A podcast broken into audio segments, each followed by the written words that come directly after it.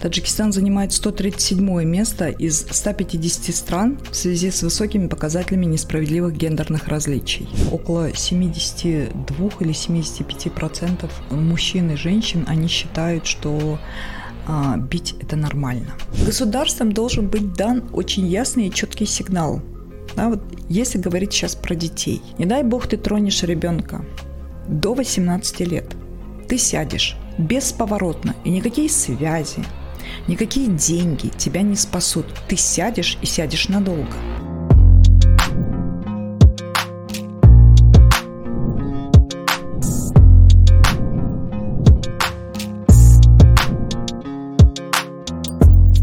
Добрый день, это очередной выпуск цикла подкастов «Такой вопрос». Меня зовут Зибота Джибаева, и в канун Международного женского дня и Дня матери в Таджикистане мы вновь решили обратиться к теме насилия в отношении женщин, но рассмотреть эту тему с точки зрения социологии, а точнее социологических исследований. Центр социологических исследований «Зеркало» проводил несколько исследований по оценке ситуации гендерного насилия в отношении женщин и девочек в Таджикистане. Сегодня у нас в гостях глава Центра «Зеркало» Гульнора Бекназарова. Здравствуйте. Здравствуйте, Гульнора. Здравствуйте. И прежде чем говорить о вообще исследованиях да, по этой теме, давайте определимся с понятием, что такое гендер. Хотя мы говорили об этом и в предыдущих выпусках, я думаю, что стоит напомнить нашим слушателям. Позвольте поздравить тогда а, слушателей а, с наступающим праздником 8 марта, пожелать а, всем благополучия, мира, добра, Вообще, э, хотела сказать, что мы живем в Таджикистане, восточная страна, и э, в этот день, э, как и принято, будут говорить эм,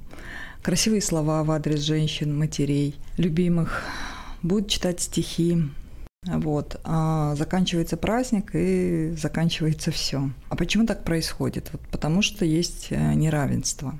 И вот гендер, он как раз-таки об этом неравенстве. Гендер вообще – это концепция, направленная на выравнивание возможностей, а, равного доступа к образованию, равного доступа к труду, а, к медицинским услугам и так далее. Казалось бы, ну вот Конституции у нас определено, что все равны вне зависимости от пола, но тем не менее это неравенство существует, и надо сказать, что Таджикистан одним из первых он ратифицировал Конвенцию о ликвидации всех форм дискриминации в отношении женщин правительством страны делается очень много. Но ну, примером а, могут служить принятые постановления, стратегии, законы, квоты для поступления девушек а, в систему высшего образования и так далее. Вот, кстати, одно из недавних, в прошлом году, летом был принят закон о дискриминации. О ликвидации всех о... форм дискриминации. Совершенно да. верно. О, а, о борьбе, по-моему, да, как он правильно звучит-то? О, о равенстве и ликвидации всех форм uh-huh. дискриминации. Вот. Э, то есть делается очень много, но тем не менее остаются проблемы, и могу сказать, что в 2020 году по данным индекса гендерного разрыва Таджикистан Таджикистан занимает 137 место из 150 стран в связи с высокими показателями несправедливых гендерных различий. Это вот э, к тому, что э, если возникнут вопросы, а, ну, как бы, вроде же все нормально.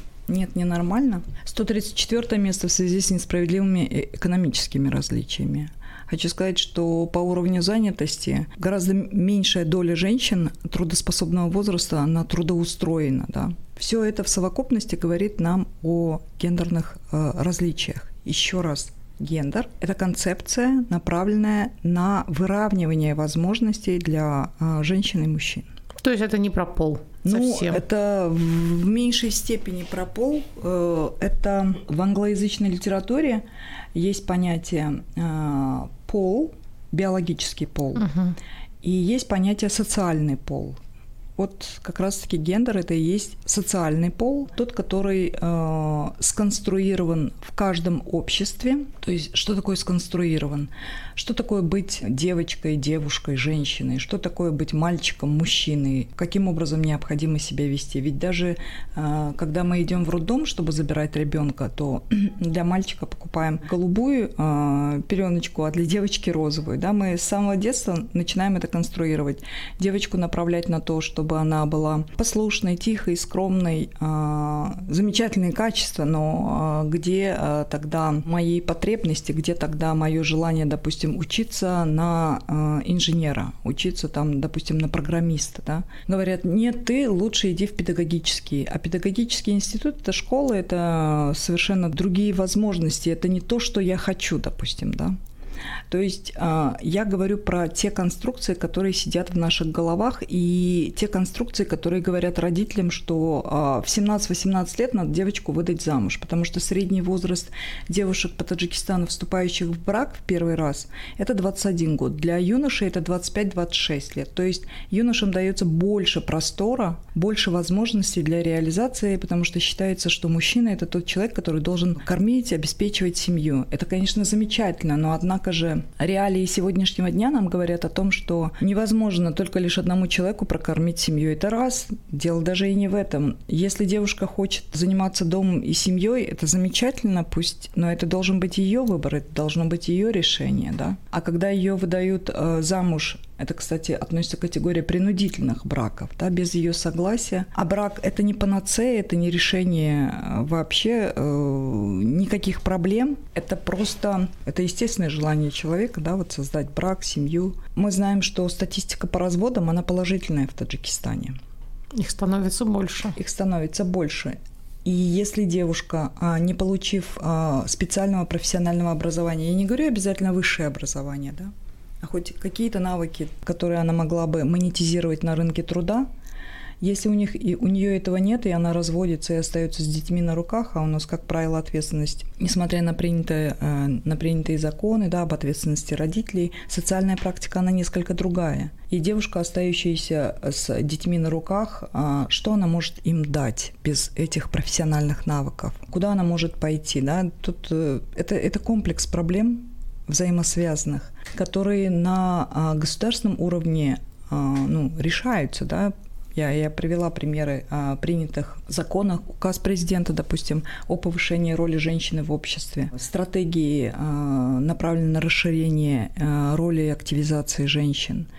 Это все замечательно, но есть и социальные практики, вот с ними и нужно работать. Как раз-таки одна из рекомендаций э, Комитета по ликвидации всех форм дискриминации Таджикистану, она а, гласила следующим образом, что необходимо работать э, вот э, с негативными стереотипами, которые выступают очень серьезным барьером на пути решения этих пресловутых гендерных вопросов. То есть исследования нужны для того, чтобы определить природу стереотипов и возможности как-то с ними бороться? Исследования, знаете, а, необходимы для того, чтобы... Там несколько а, назначений у исследований. Одно из назначений, оно направлено на то, чтобы посмотреть, а, как меняется ситуация, то есть мониторить процесс, да, вот э, каким образом меняется ситуация в любой стране по решению гендерных вопросов. Послушайте, у нас в Таджикистане 49,5% это э, женщины, 55% это мужчин. Половина населения, она, получается, она как бы находится за таким стеклянным барьером, да, это ненормально, это тот ресурс, который можно использовать э, с точки зрения вот государства, да, и государство, еще раз повторюсь, оно делает немало в этом направлении. Второе назначение э, исследований в целом – это дать независимую и объективную оценку э, того, э, что происходит по тем или иным направлениям, в частности, по насилию в отношении женщин. Вообще эта тема, она ранее, ну, как бы как это, исторически она не рассматривалась. Это 80-е годы прошлого века. Это можно назвать точкой отсчета, когда насилие и вообще гендерные проблемы стали рассматриваться через призму нарушения прав человека – Через э, некоторое время Всемирная организация ВОЗ взяла на себя роль по разработке методологии оценки, ведь э, методология она должна быть научно обоснованной, это раз, она должна быть объективной, и она должна а, предоставлять те результаты, опираясь на которые можно принимать решения. Исследования в целом дают э, картину нам для принятия решения. Ну, например, в дома у себя. Вы открываете холодильник и смотрите, что у вас есть, чего нету. Это то же самое, вот вы проводите оценку, да, и потом уже на основе этой оценки принимаете решение. Детям нужно купить там одежду, потом смотрите на свои ресурсы и думаете, что можно делать, да, вот, вот, пожалуйста, вот э, это на уровне домохозяйства, каким образом исследование вам дает пищу для размышлений и для дальнейших действий. Хороший пример понятный. Независимые исследования, вот несколько раз, да, ну, то есть этот термин вообще и вы проговаривали сейчас, и говорятся, но иногда предполагается там, не знаю, может быть, кто-то может предположить, что это а, международный заказ. Ну, как правило, международные организации а, заказывают исследования, а нашей стране не нужны. Хороший вопрос. Знаете, нередко можно такое услышать, что э, это международное, это к нам не имеет никакого отношения. У нас. Э, ну, то есть они рассматривают там по своим какой-то по своей какой-то методологии и вообще это, ну, для, например, азиатских стран там центральноазиатских стран вообще не подходит. Я, наверное, э, отвечу следующим образом. По теме насилия в отношении женщин исследования проводились в странах Европы, Камбоджа, Непал, Вьетнам, Индия. То есть эта тема, она затрагивает все страны. Еще раз, э, эта тема стала рассматриваться только лишь с 80-х годов прошлого века. И исследования не только лишь по распространенности насилия. Например, есть исследования, которые говорят, сколько стоит государству насилие. Потому что, смотрите, происходит насилие. Физическое ли, экономическое ли, сексуальное, психологическое. Происходит насилие. Необходимо реабилитироваться. Ну вот как бы Другими словами, а, что-то нужно делать, чтобы человек, который а, был пострадавшей стороной, он, ну, я не знаю, пришел вернулся в, норму, в социум, да, да вернулся в социум, вернулся к нормальной жизни. А это означает медицинские услуги, это означает психологические услуги, это означает э, услуги по, как это сказать, ее восстановлению и ее э, возможности э, в, встать в строй уже в качестве субъекта, который может зарабатывать деньги и так далее. Но это же все услуги, которые предоставляют как государство, так и неправительственные организации, и это стоит денег. Вот. И подсчетом, а, допустим, а, в странах Америки это обходится что-то порядка а, сотни миллионов долларов в год. Это в, во Вьетнаме я уже сейчас не могу воспроизвести точно цифру, но это тоже такие впечатляющие цифры. И делается это для того, чтобы подтолкнуть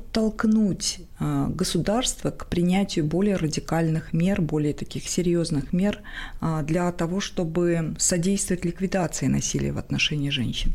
Ведь это вопрос, опять-таки, с точки зрения государства, это деньги, которые расходуются. Давайте попробуем рассмотреть на примере того же домохозяйства. Да?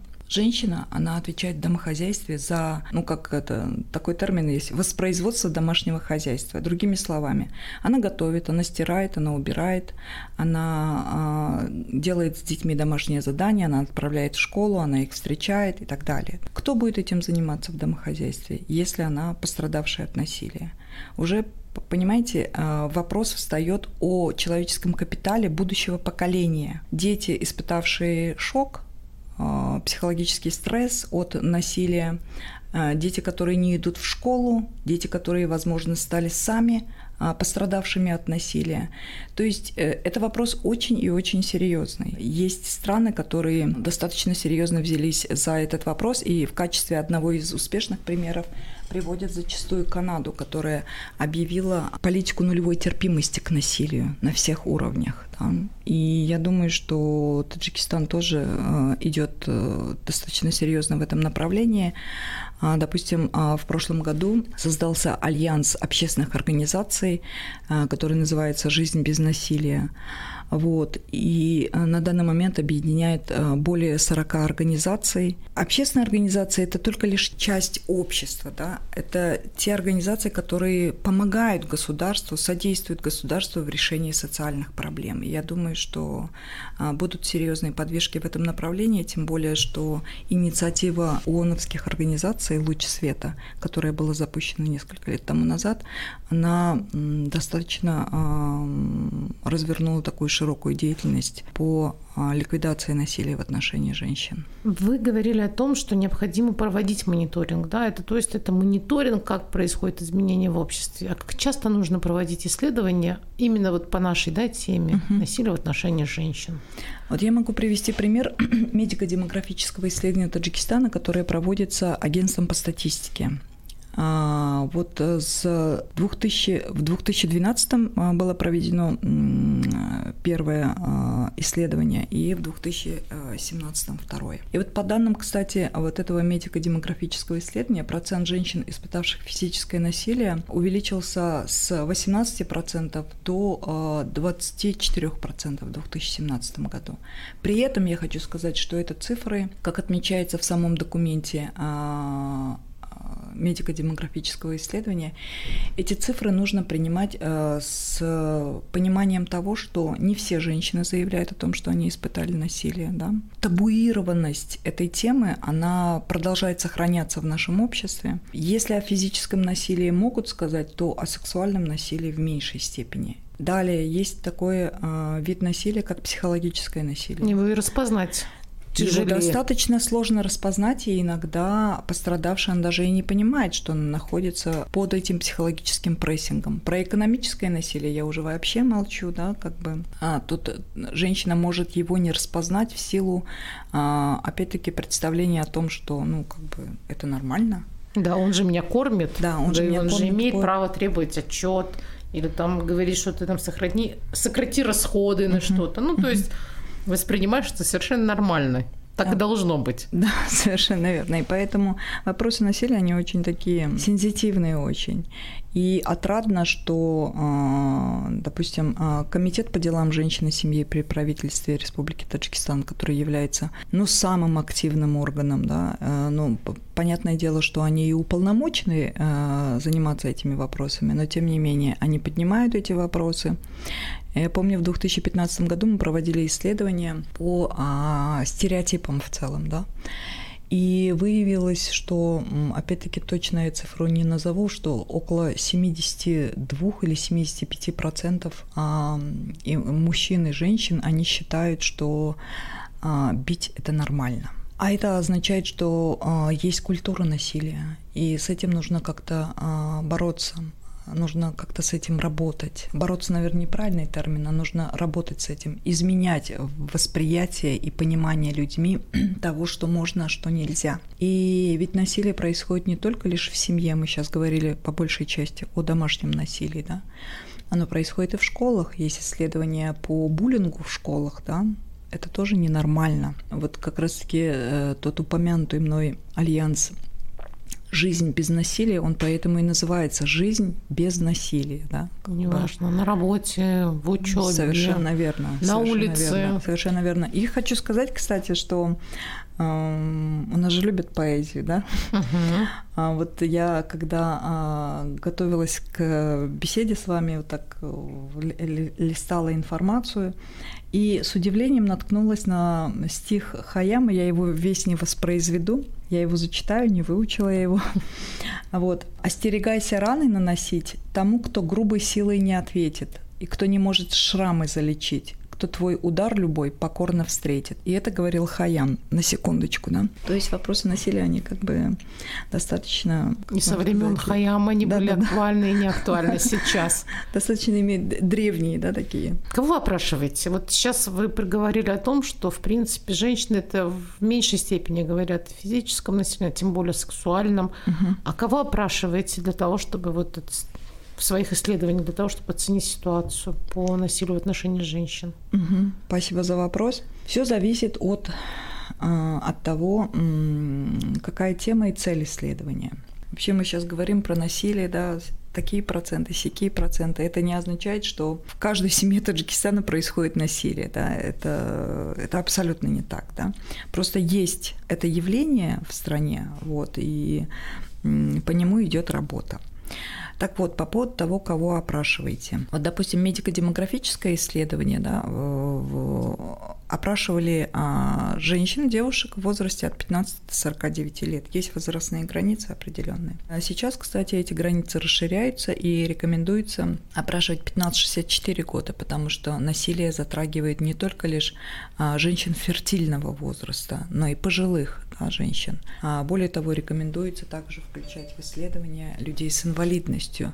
Вот раньше я наивно полагала, что люди с инвалидностью – это та группа, которая ну, просто ну, грех что-то сказать, да, им и так э, не просто uh-huh. живется в этой жизни. А нет, оказывается, насилие в отношении людей с инвалидностью есть. И достаточно такие серьезные случаи происходят, о которых мы слышим. Какова степень распространенности насилия, сложно сказать. Итак, возвращаясь к вопросу о том, кого опрашиваем. А, в частности, если говорить про исследования, которые мы проводили, опрашивали как мужчин, так и женщин. Угу. Вообще наивно полагать, наверное, что а, когда мы говорим пострадавшие от насилия, то речь идет только лишь о, о пострадавшие. Ведь страдает от насилия и агрессор. А, но и, и с ними тоже нужно работать. И сейчас это такая работа проводится, она, правда, не так широко распространена, но тем не менее.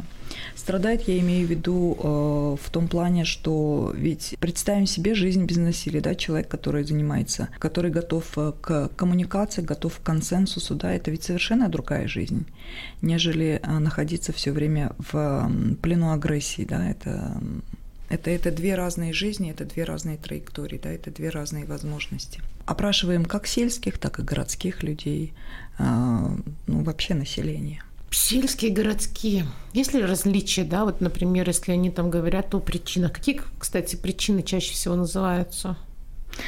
Причина ну, насилия именно. Ну, а, вообще, если говорить, тоже очень хороший вопрос, потому что дает возможность порассуждать, да, поговорить на эту тему. А для агрессора нет причины. Ну, по сути, спусковым крючком выступает там какие-то там плохо помыло, там что-то не так сделано, но это уже становится практикой поведения. Почему и говорится о э, вот в опросниках по распространенности насилия ставится вопрос о частоте, допустим, да, угу. сколько раз за последние там 12 месяцев или сколько раз в течение жизни. Есть э, два индикатора за последний год, и за последние 12 месяцев, прошу прощения, и в течение жизни. Так вот, если говорить о различиях а, среди а, сельских и городских, да. нету различий, по сути дела, да, как бы есть только лишь различия в процентах, но оно тоже вполне логично объяснимо, знаете, Зибо, потому что у нас более 70% населения проживает в сельской местности. Угу. И поэтому, безусловно, удельный вес женщин, которые испытали насилие а, по сельской местности, будет гораздо выше. При этом хотела бы отметить, а, что насилие не имеет возраста, насилие не имеет типа поселения, да, село это или город, уровня образования, финансового статуса. Это может затронуть каждого. И поэтому бы этот вопрос достаточно такой, опять-таки повторюсь, серьезный, да. И насилие, кстати, может затронуть теперь по части пострадавших детей, женщин, людей с инвалидностью, людей, проживающих с ВИЧ. Это тоже никто от этого не застрахован.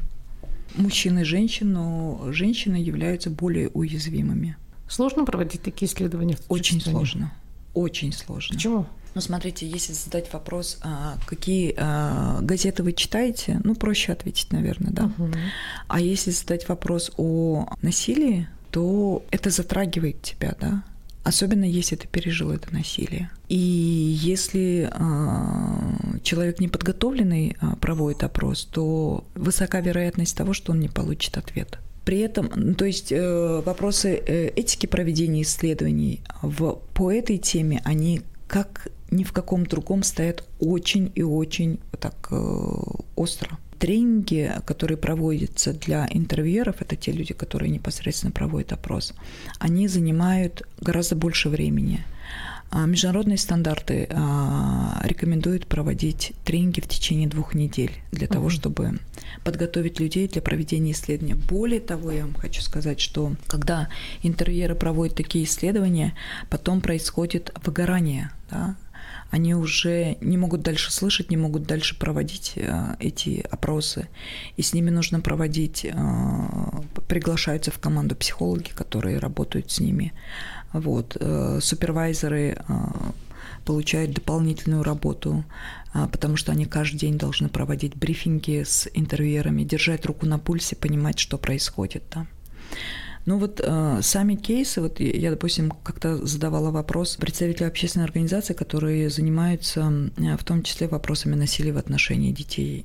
Для меня это был глобальный вопрос. Как, как вы как вы вообще проводите эту работу, потому что морально это очень тяжело, да, слышать, что насилие, ну, как бы э, было в отношении ребенка, ведь ну, дети это совершенно другой, да, тот, кто никогда не сможет тебе дать отпор, Совершенно и беззащитные, да. Совершенно беззащитные, ведь насилие осуществляется в отношении тех, кто не может дать отпор. Да, тот, кто не сможет тебе ответить. Поэтому эти, как это сказать, темы э, серьезные, и проводить исследования по ним невероятно сложно. Как должны быть представлены результаты исследований, чтобы они имели какое-то воздействие на формирование угу. негативного отношения к насилию? Угу. Потому что я понимаю, одно дело представить их государству, представить их международной организации, да, которая, в принципе, заказала это исследование. Но общество же тоже должно видеть их. Угу. Или нет? Да? Или им могут быть интерпретированы результаты они как-то иначе там. Смотрите, Зибо, а, я помню, был такой ролик, что ли, прошелся, да, по интернету, где а, парень избивает девушку. Угу. Вот, либо другой ролик, где во время, по-моему, это в Узбекистане было, я боюсь ошибиться, где жених ударил э, девушку во время свадьбы, да. Да, это узбекский ролик был. Узбекский ролик, да. И посмотрите, какая реакция была тех, кто там стоял. Я про реакцию тех, кто смотрит, не говорю сейчас. Я про тех, кто рядом находился. Да? Вот это больше шокировало, кстати, чем поведение жениха самого. Но ведь это же говорит о нормальности восприятия ситуации. Ты ударил, и тебя окружающие не осуждают ты ударил, и окружающие тебя воспринимают. Более того, начинает говорить, что ну правильно, что она там полезла там, или парень, который избил девушку. Ну а кто знает, почему там он за ее что ударил, он за бил? что он ее ударил, да, вот как бы. То есть, понимаете, вот э, начинает обсуждаться не сам факт насилия, а личность пострадавшей, да.